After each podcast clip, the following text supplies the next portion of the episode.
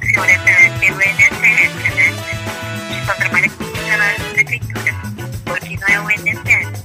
Porque não é o INSS. Podcast não é do INSS.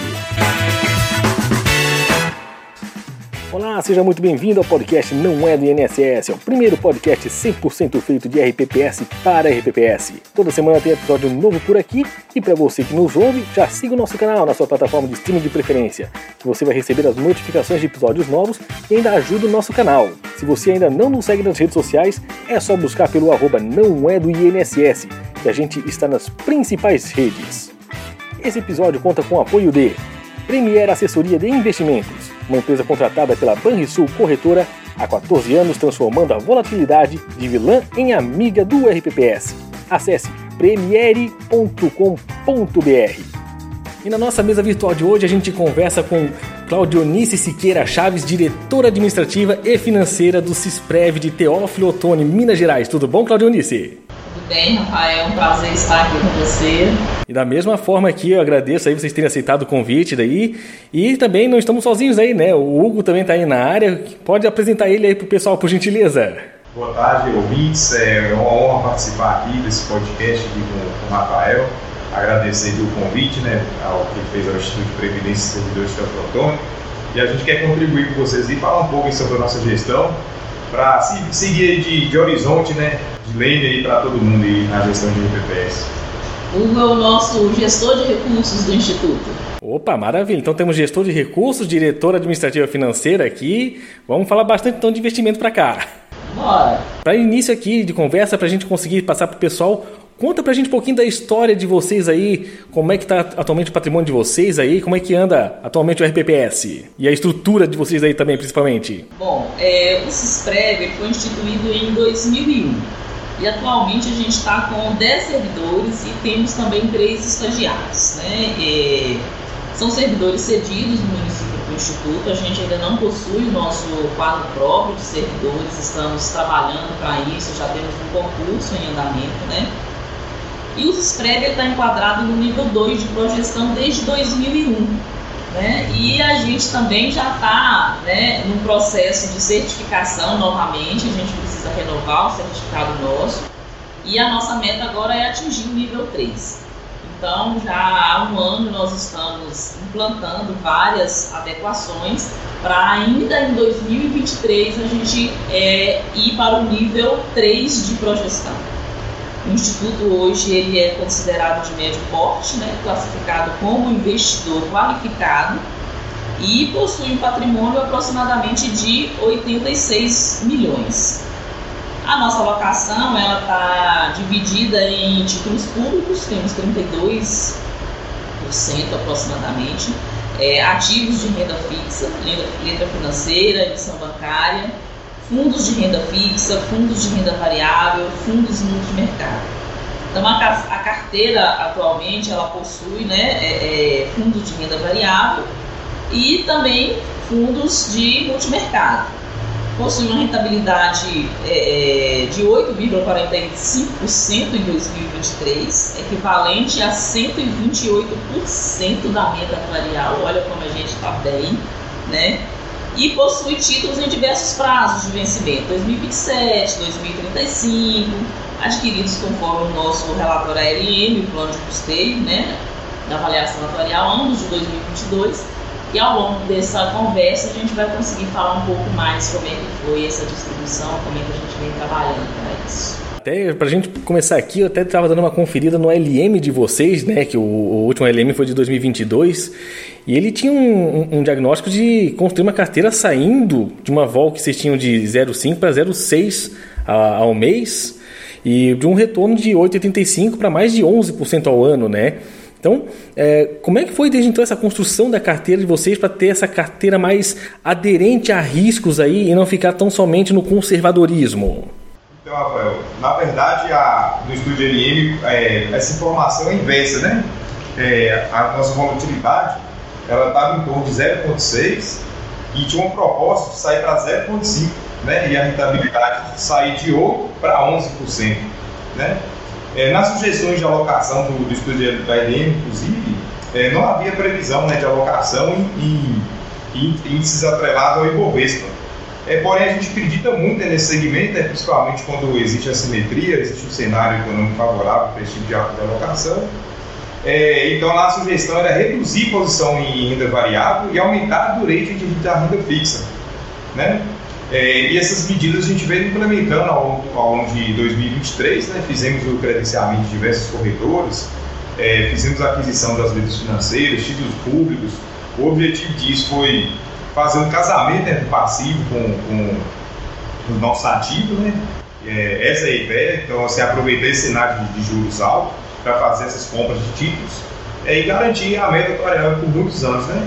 Esses títulos hoje estão marcados na curva, é, então traz, diminui muito a volatilidade da nossa carteira. Né? Então, assim, a gente aproveitou o máximo esse cenário de juros altos para fazer essa imunização do nosso paciente. E agora que a gente vê agora a Selic cada vez mais baixa, né? Vocês acham que ah, já acabou a oportunidade de conseguir fazer aporte nesse tipo de produto? Ou vocês ainda veem uma janela de oportunidade para conseguir um pouco mais de aporte?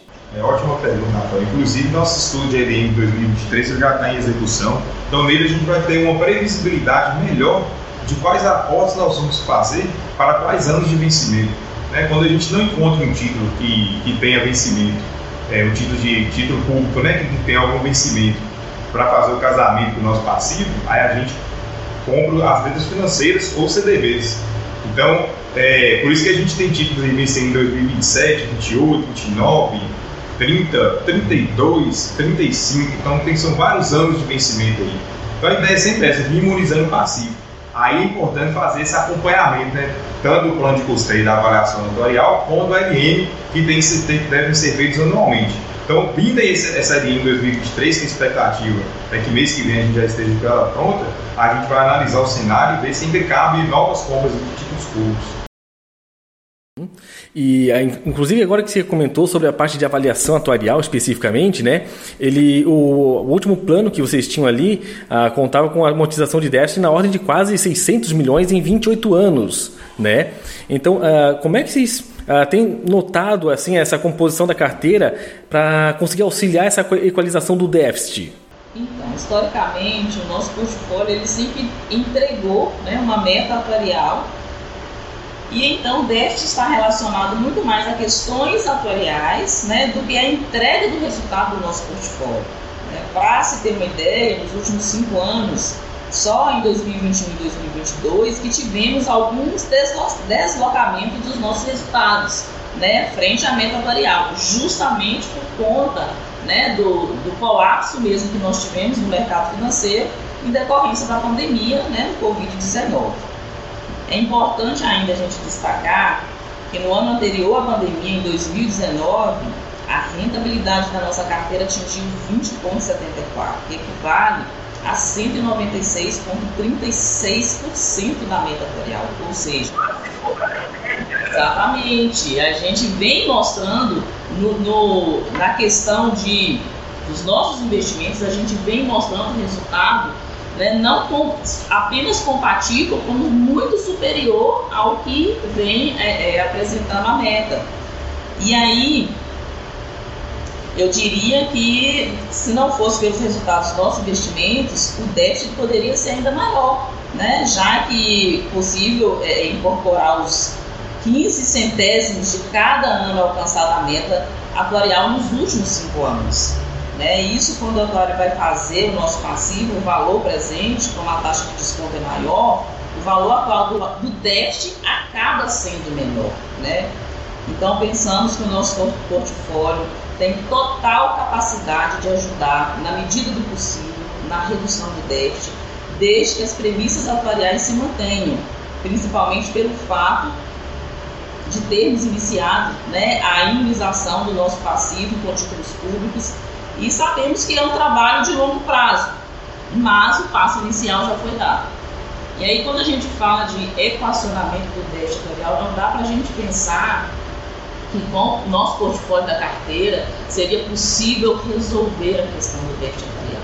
Né? Isso vai muito mais além, tem todo um histórico para poder chegar nisso daí e as questões atuariais que são analisadas e discutidas para poder fazer o cálculo atuarial E aí, por conta disso mesmo, que o próprio, é, é, é a própria avaliação atuarial ela vem propondo um plano de custeio para o déficit. E aí, para resolver a questão do déficit atuarial, a gente tem hoje né, aplicado, em conformidade com o que foi orientado pelo atuário, um plano para equacionamento do déficit atuarial. O que não significa dizer que não possamos, é, é, é, não temos o desafio de buscar outras formas também né, para tentar equacionar esse déficit atuarial. E aí várias discussões já têm sido construídas com o nosso legislativo, com o nosso executivo, no sentido de o que podemos fazer né, para ajudar a equacionar esse déficit atuarial. Uma das coisas nós sabemos também que a reforma da Previdência é um outro ponto-chave né, no sentido de ajudar nessa, é, é, nesse equilíbrio financeiro e atuarial do, do, do Instituto. E ainda nessa parte de, a, né, da atualização da, da emenda constitucional, né, a reforma da Previdência, é, como é que vocês têm trabalhado em cima disso daí, né, já que é uma questão que não entra na parte de investimentos, mas vai reverberar, né? Como é que o Instituto tem passado por isso? Então, a gente, a partir da emenda, né, a gente, todas as normas de cumprimento obrigatório, a gente já fez e já adequou. Né? Fizemos algumas outras alterações pequenas que ainda não eu ainda não chamaria né, de propriamente da reforma. E também porque assim, Rafael, essa é uma discussão bastante complexa. Se por um lado a gente tem gestores de RPPS, por um lado a gente tem Ministério de Previdência, a gente tem atuários, e todo mundo fazendo uma análise puramente técnica, discutindo. Esse é o melhor caminho, tem que ser dessa forma. A gente tem do outro lado um servidor e a gente não pode fechar os olhos e pensar que sim, haverá perdas. É claro que pensando no futuro, mas haverá perdas por servidor. Então não dá para a gente chegar e fazer uma coisa empurrada de qualquer jeito. É preciso fazer construções, é preciso fazer conversas. Nosso servidor precisa também entender né, o tamanho do problema e do desafio que nós temos pela frente e também sentir vontade de ajudar né, a resolver o problema. E é isso que a gente tem feito. A gente tem iniciado essas construções, feito essas conversas. A gente já viu que a conversa não foi simples, tanto que não foi simples que quando aprovaram a emenda excluíram né, os municípios e os estados. Então, eu acho que isso já deixou claro que não é uma discussão simples, né? ela é uma discussão complexa e para que ela aconteça, eu acho que ela tem que ser construída mesmo. Ah, não, com certeza.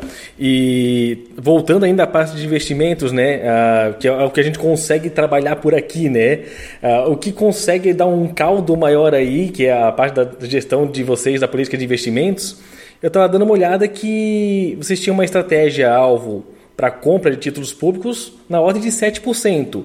E no de letra financeira vocês tinham um percentual de 12% para esse ano, né? Claro, a gente não consegue prever exatamente todas as variáveis econômicas de um ano uh, subsequente, mas eu tinha visto que já passado do, do meio do ano vocês já tinham mais de 31% em títulos públicos e um pouco mais de 3% em letra financeira, né? Uh, houve alguma alteração na estratégia de vocês ao longo desse ano? Rafael, houve sim, com certeza. É, porém, essas alocações estratégicas né, elas já estavam previstas na, nossa política de investimento né, dentro dos limites é, estabelecidos pela Resolução 4963 de 2021. Essa política de investimentos foi devidamente aprovada né, ano passado pelo Conselho de Administração, conforme estipula lá a nossa portaria 1467 né, de 2022. Assim, quando a gente, quando a gente viu que o spread de crédito abriu é, no início de 2023, é, devido a vários fatores né, que a gente presenciou no início do ano, principalmente devido ao risco fiscal, estava ali já incutido na curva de juros, a gente aproveitou essas taxas para imunizar alguns anos do nosso, do nosso descasamento de fluxo de caixa atuarial com, com NTNBs. Foi o que eu disse aqui no, início da nossa, da nossa conversa, né? Como a gente, em alguns anos específicos, a gente não encontrava vencimentos para as NTNBs, aí essa parte a gente imunizou com letras financeiras. Então, por isso que houve essa pequena inversão aí, título público e letra financeira né, como a taxa de público era muito atraente, havia uma simetria em relação ao risco que a gente estava ali é, correndo para adquirir os títulos públicos em, em prol das metas financeiras. Né? Não que a gente vai deixar de perseguir essa compra das metas financeiras. Se nosso estudo de prevê para algum ano específico que a gente não encontra o título público, a gente tem que comprar esses produtos, né? E a gente tem um critério aqui de alguns bancos que a gente faz a, faz a cotação, né? É, todos já devidamente credenciados também, né? Como determina a portaria 1467. E dado agora que a gente tem, né, já está quase no final do ano e com de novo, né, a Selic que baixou mais de uma vez agora, né, dois cortes de meio por cento ali, é, vocês acham que ainda consegue ter mais um, um caldinho ali para o título público da carteira ou talvez já é hora de a gente começar a olhar para mais risco mesmo? Então, é, com o estudo da lei em 2023 a gente vai ter uma resposta muito mais conclusiva, né, muito mais técnica para tomar essas decisões de investimento. Porque uma coisa que a gente tem que ficar atenta é esse casar, justamente esse casamento com passivo atorial. Que se você faz uma alocação em algum ativo e não tem esse casamento com, com, com o passivo, corre de você perder alguma oportunidade de mercado. Ou você ter aquele ativo e depois buscar uma alocação no mercado e encontrar outras condições de mercado.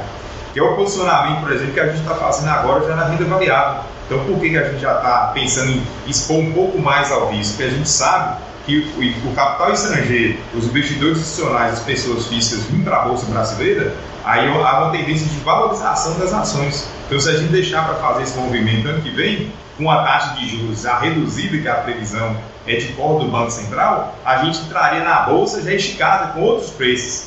Então, se, vai, se a gente vai prever esse movimento, então o movimento tem que ser feito agora. É fazer um posicionamento estratégico agora, claro, levando em consideração o perfil de risco, do, do Instituto de Previdência, que é diferente, né? É, e fazendo uma análise do portfólio para ver se há simetria para fazer essa alocação. Legal isso, porque você consegue trazer exatamente né, o teu ativo com o passivo, você consegue é, ter uma boa gestão e trazer um bom resultado também para o ente, né? Isso que é o importante. E eu estava até vendo que no meio do ano vocês já estavam com quase 150% da meta atuarial já uh, alcançada, né? Como é que ele está hoje, a, carteira de vocês? É, hoje a, a, performance, como você falou, já está em torno de 143% da meta né, atuarial.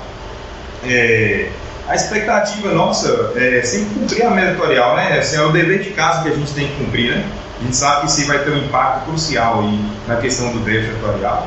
É, mas o que a gente busca, acima de tudo, é fazer uma, uma, uma boa gestão dos investimentos e buscar sempre rentabilidade para tentar superar essa meta editorial.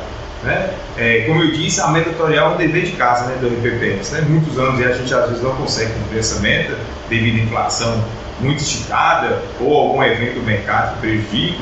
É, o exemplo que a Claudia citou foi a questão da pandemia, 2021-2022, a gente teve uma inflação muito alta e esse ano a gente está enfrentando aí incerteza em relação à trajetória dos juros, né? principalmente dos Estados Unidos, do Banco Central Europeu, do Banco da Inglaterra, o que acaba impactando aqui. Para além disso, o crescimento também da China, o crescimento da economia global. Então, são várias incertezas que a gente tem no mercado. E nisso nada melhor do que o posicionamento de vocês já, né? Se antecipar esse posicionamento para conseguir realmente, como você falou, né? Comprar ele em preços mais baixos, para não conseguir comprar só na alta, né? É, é, é algo que a gente presencia muito no mercado. O pessoal compra, compra no. no é, aquele do editar, né? Compra no FAD e vende no boato, né? Assim, é uma gestão errada de, de patrimônio. Então, se você tem ali um percentual que você pode alocar em risco, é, você tem que fazer essa alocação no momento correto e ser resiliente, manter aquele, aquele investimento. Se você sabe que tem aquela, que tem a, o viés ali, que você tem uma teoria ali por trás que, que ainda está para se realizar, você tem que aguentar aquele investimento, né? E aí, assim, o que, que eu recomendo muito dos RPPS, Rafael? Em todos os eventos eu sempre compartilho com isso. É fazer um credenciamento, um credenciamento bem feito né, dos gestores, né, das corretoras, todo mundo que você está operando, que aí você sabe se, se vai haver uma boa gestão. Então, assim, a gente confia muito nos gestores que a gente tem na, na, na, nossa carteira. A gente sabe que são gestores que têm uma equipe extremamente técnica, extremamente vigilante, com controle de riscos, né? uma carteira bem imunizada, uma carteira bem diversificada. Ou seja, fazem de fato ali, o acompanhamento aqui dos ativos. Então, com, com esse tipo de controle, com esse tipo de acompanhamento, é muito fácil né, você conseguir fazer, gerar um alvo em relação à envolvência. Né? Nós temos alguns fundos aí que têm um histórico de performance é incrível em relação à envolvência. Então, assim, até olhar só para o Ibovespa é pouco para esses fundos, porque eles conseguem uma rentabilidade muito acima. Né? Então, o Ibovespa é, não nem serve, talvez, como parâmetro para esses fundos. Né? São fundos de gestão ativa e gestão, gestão eficiente técnica. Então, dado esse perfil de vocês, a gente pode chegar numa conclusão de que se já uh, passamos da meta, passamos muito bem da meta, mas nada de todo mundo aí do financeiro pegar férias até o final do ano, né? Continua trabalho pro, pro ano seguinte. Ah, com certeza, como, é, com certeza, como a gente falou, né? A meta atuarial é, é só um parâmetro de uma obrigação que tem que ser cumprida, certo? Então, assim, quanto mais rentabilidade puder buscar, claro, né, levando em consideração todo o risco que a gente ficaria exposto, levando em consideração o cenário econômico, o perfil de investidor do RPPS, a gente sim vai buscar retorno mesmo para a nossa carteira. E como vocês falaram, né, que vocês estão buscando agora o nível 3 do Progestão, né? Uh, qual que é a ideia de vocês, uma vez conseguindo esse Progestão nível 3, com a, a ampliação dos limites que vocês uh, conseguiriam, né? Qual que é a ideia de vocês a partir disso? Eu acho que essa resposta a gente tem que ficar devendo ainda para você. A gente está A gente já sabe das possibilidades, né, que aumentando o nível de projeção, a gente abre uma possibilidade maior para investimento na renda variável. Só que não é apenas o fato de poder investir mais em renda variável que vai nos fazer tomar essa decisão. Então a gente tem um comitê aqui muito atuante né, e muito atento com o mercado, mas também muito um perfil, vamos dizer, eu chamaria inclusive de, de cuidado, de, de, de, de, conservador mesmo, no sentido de estar muito alinhado com política de investimento, com a ALM, sabe, com os conselhos. Então, não é só porque um nível 3 e uma abertura maior para isso, essa abertura ela vai ser excelente para nos possibilitar não significa dizer iremos fazer e tudo tem todo um contexto e uma série de coisas que precisam ser analisadas para a tomada de decisão. É, até para complementar, Rafael, é, o projeção ele vai muito além né, da área de investimentos, né? a gente sabe disso, né? Então, assim, os ganhos, os ganhos internos são enormes, né? Os ganhos de, de comunicação também com o segurado, de participação é, na gestão, isso é muito importante. Então, você acaba tendo, só o fato de você ter uma maior produtividade dentro do RPPS, isso aí também vai impactar no, no, no cálculo atuarial. Se você, tem, se você consegue fazer uma compensação previdenciária, fazer uma gestão correta dos benefícios, tudo isso aí vai né? impactar lá no, no déficit atuarial. Então, assim, se, e aí se eu, se eu consigo reduzir meu déficit atuarial, a, a, minha, própria, minha própria meta atuarial também vai ser reduzida. Então, tudo isso aí está ligado com, com, os investimentos. Então, o Progestão, ele é, assim, é um programa que a gente tem que vangloriar mesmo, né, sabe, reconhecer a importância dele e que ele possa até partir para outras instituições, né, sair dos RPPS e para outros órgãos da administração pública, que é uma, uma experiência muito válida e, e foi muito produtiva. É, para ver, né, como vocês bem comentaram agora, o, o Progestão, ele traz um entranhamento de setores dentro do RPPS onde tudo fica muito aglutinado, né? Setor de investimentos que tem a ver com a parte de Comprev, que tem a parte do, do, do, previdenciário, um conversa com o outro e se complementam, né? Então, não necessariamente é, a parte de investimento vai ser ampliada alguma coisa, mas a própria qualidade que o RPPS vai ter com progestão vai reverberar em outros setores que depois ajuda o pessoal de investimentos também. E ainda que vocês comentaram sobre a questão de qualidade, até mesmo com o colegiado de vocês, né? Uh, trazer um pouco aqui sobre o comitê de investimentos de vocês. Uh, vocês passaram recentemente para aprovação do regimento interno né, do, do comitê de investimentos. Foi, uh, parece que em julho desse ano que foi feita a aprovação. É, como é que eles estão tratando a questão de aderência à certificação profissional ou ao CPA, que ainda é, ainda é permitido o aproveitamento daquele certificado para a certificação profissional? Então, comitê tem um histórico assim, muito interessante. Né? A gente, até então, eram três membros, e aí, justamente por estar pleiteando o nível 3 de progestão, é, a gente já se antecipou e já fizemos a alteração da legislação e hoje já temos cinco membros né, no comitê. E eu acho que é interessante a gente falar não apenas do comitê, porque quando é, houve alteração dessas exigências, tanto para conselheiro e comitê de investimento, exigiu-se certificação. E aqui em Teoflotone a gente foi além. né? E, e foi além, é, numa discussão com o legislativo, com o executivo, numa discussão com o sindicato, com conselhos, de não ficarmos apenas na certificação. Então, hoje, todos os nossos conselheiros, isso já está votado e aprovado, tem que possuir nível superior e certificação. Então a gente foi além do que está sendo exigido pela portaria ministerial, né, que está exigindo apenas certificação, nós estamos já cobrando nível superior e certificação. A gente, é, é, alguns levantamentos feitos no âmbito do município, eu já fui secretária de administração, estou muito ligada com a gestão. Todos os nossos servidores hoje, quase 100% possuem nível superior, então não teríamos dificuldade né, de conseguir fazer esse trabalho vem sendo desenvolvido também né, várias ações no sentido de divulgar o Instituto, de mostrar o trabalho que está sendo feito, de trazer o servidor para cá, de fazer ele ter interesse pelo Instituto. Por quê? Uma dificuldade que a gente tem visto na maioria dos RPPS, o servidor ele não quer se envolver com o RPPS, ele não quer fazer parte do comitê, ele não quer fazer parte dos conselhos. A gente tem visto que tem RPPS que não tem nem conseguido né, é, é, é, fazer a composição toda do quadro. Eu já vi, inclusive, RPPS querendo reduzir a quantidade de conselheiros para conseguir cumprir a normativa.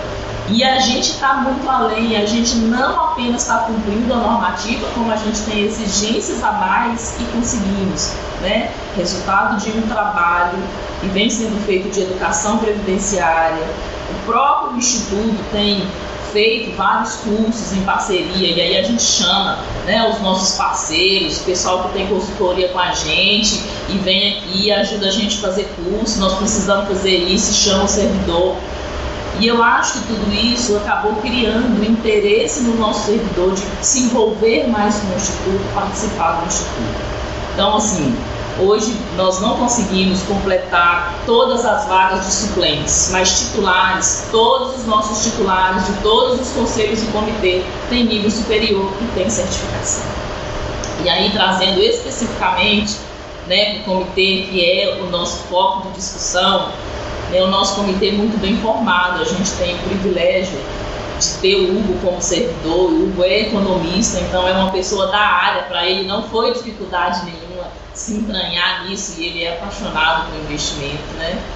Então a gente tem esse privilégio de ter um economista na nossa equipe. O Hugo é CPA 20 e agora também já está com a certificação em nível avançado como gestor de recursos. A gente tem é, outro membro do comitê também certificado CPA 20, que é a Núbia eu faço parte do comitê e tenho o CGRPPS, tenho de dirigente nível avançado e tenho também o CNPI. A nossa presidente também tem o CGRPPS e o outro membro ele possui a certificação básica que é o de é, é, Conselho Fiscal, que ele é uma indicação do Conselho Fiscal. Todas essas pessoas, membros do comitê, já sabem que a gente não vai ficar, muito embora a, o Ministério da Previdência está aceitando hoje essa certificação né, para considerar o órgão como regular. Nós já estamos todos nos preparando para a certificação específica de comitê de investimento. Todos já estamos se preparando para isso. Então, assim, eu acho que a gente está mostrando resultado e eu acho que é muito interessante falar disso, porque quando a gente mostra um resultado de carteira, um resultado de rentabilidade, isso não cai do céu. Né? Isso vem porque por trás tem pessoas trabalhando em cima disso. E para trabalhar em cima disso, o conhecimento especializado como é investimento, nós precisamos de profissionais capacitados, qualificados profissionalmente para estar exercendo a missão. A gente tem consultoria também, só que a consultoria é no sentido de consultoria mesmo, porque o decisório nosso é o comitê de investimento e tem uma equipe altamente qualificada e preparada para estar fazendo o que está fazendo.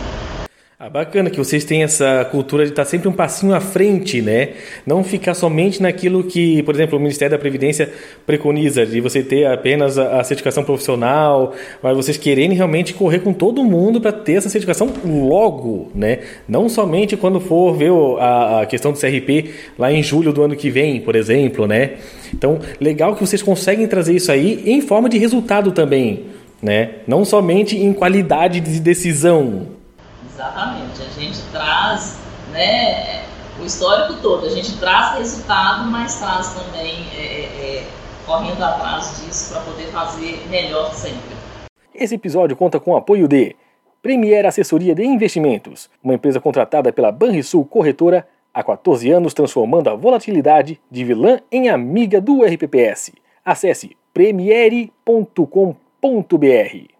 Ah, bacana. E aproveitando nisso, Uh, eu, eu, consegui pegar uma última ata do comitê de vocês. ele trouxe uma deliberação que eu queria trazer aqui para o nosso bate-papo. Uh, ele trouxe a deliberação de resgate de diversos fundos de renda variável que se tinha, enfim, e aplicação em fundos existentes, como o da Guepardo e um fundo novo que era o Trigo no Flagship, Small Caps, que são fundos mais uh, que tem uma volatilidade um pouco maior, que entregam muito mais, mas que tem um risco neles envolvido também, né?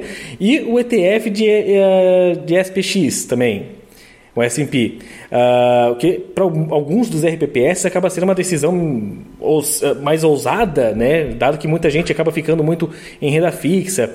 Uh, em termos de risco, principalmente, seria mais ousado assim. Então, é, e para mim, pessoalmente falando, é algo que eu gosto de ver tá? É algo que eu gosto de ver. Como é que foi essa construção dessa tomada de decisão pelo colegiado, né? Porque ah, alguns têm uma dificuldade maior de conseguir trazer ah, fundos com mais risco, trazer um pouco mais dessa gestão de risco para o pessoal. Rafael, conforme eu disse, assim, é uma análise de perfil mesmo da RPPS, né? Então a gente sabe até onde pode chegar, né? Dos investimentos em renda variável.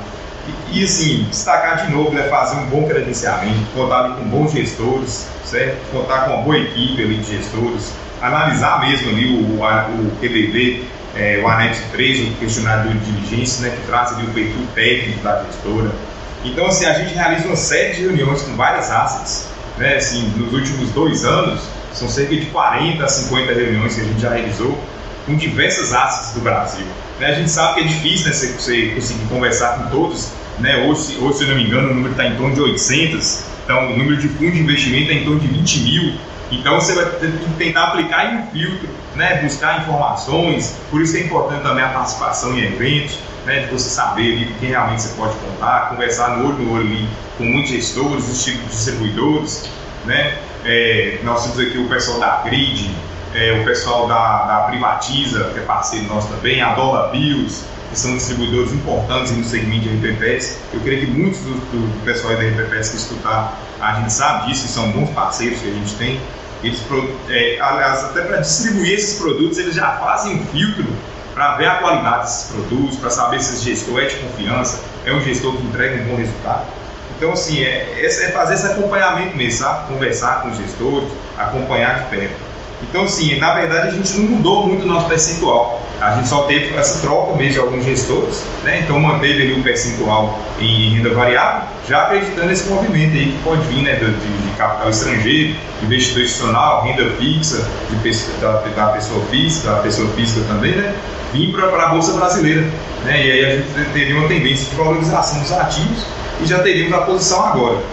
É, referente ao ETF, você citou, é, a gente manteve na posição, a exposição é, investimento exterior, né, atrelado ao índice S&P 500, é, porque um fundo que a gente tinha aqui era, era com hedge cambial. E já esse ETF vai estar exposto à variação cambial. Né? Aí a gente já tentando trazer um pouquinho de proteção é, de risco país né, quanto ao dólar. Né? Se o dólar disparar, a gente teria uma proteção que é justamente essa descorrelação que você tem que fazer na carteira para trazer mais proteção. Ah, maravilha, gente. Olha, gostei de ver a carteira de vocês, gostei de ter essa conversa com vocês. Ah, queria agradecer por terem aceitado o convite de conversar aqui com a gente e queria deixar o um espaço aberto aí para quem quiser entrar em contato com vocês aí, quem quiser tirar mais dúvidas, trocar ideia com vocês aí. Como é que faz para entrar em contato? Então, a gente agradece né, também o convite, para nós está sendo muito satisfatório participar desse bate-papo bate com você nos colocamos à disposição para outros bate-papos que puderem acontecer também. Eu acho que o que a gente fizer para divulgar o, o RPPS, quando tem alguma ideia que está dando certo, eu acho que tem que divulgar mesmo. Então a gente se coloca à disposição. É, nossas redes sociais estão aí e a gente está aberto, a gente tem uma série de lives também que a gente faz sempre, o pessoal pode acompanhar é, se inscreve, né, Hugo? É, se inscreve TO, né? Se inscreve TO, nossa, Instagram, nosso Instagram. E de lá vai achar todo o resto, porque eu não gravo tudo não, tá? Mas chegando no Instagram vai, vai achar todas as nossas redes de comunicação e estamos à disposição, tá? Tanto para o nosso segurado, para outro RPPS, para dirigentes, o que a gente pode fazer para ajudar, eu acho que, que é válido e, e é isso, a RPPS é um ajudando o outro. É. Aproveitar, vou deixar aqui nossos contatos aqui, né? Nosso e-mail cisprefto.mg.gov.br é, Nosso site, né? Nosso e-mail é cisprev.yahoo.com.br e os telefones para contato é o 33, o DDD aqui, 3522-2900 e o 33 98825 3389. Tá? Então aqui a gente está aqui à disposição para compartilhar aí, esclarecer qualquer dúvida, colaborar com, com a gestão de RPPS. Tá? E pode fazer contato com a gente, vai ser um prazer pra, é, compartilhar. Maravilha, pessoal. Queria mais uma vez agradecer aí a presença de vocês aqui com a gente, agradecer que vocês aceitaram o convite, poder conversar um pouquinho mais com a gente e também agradecer a cada um que nos acompanhou até aqui. Na semana que vem a gente tem um episódio novo. Até lá!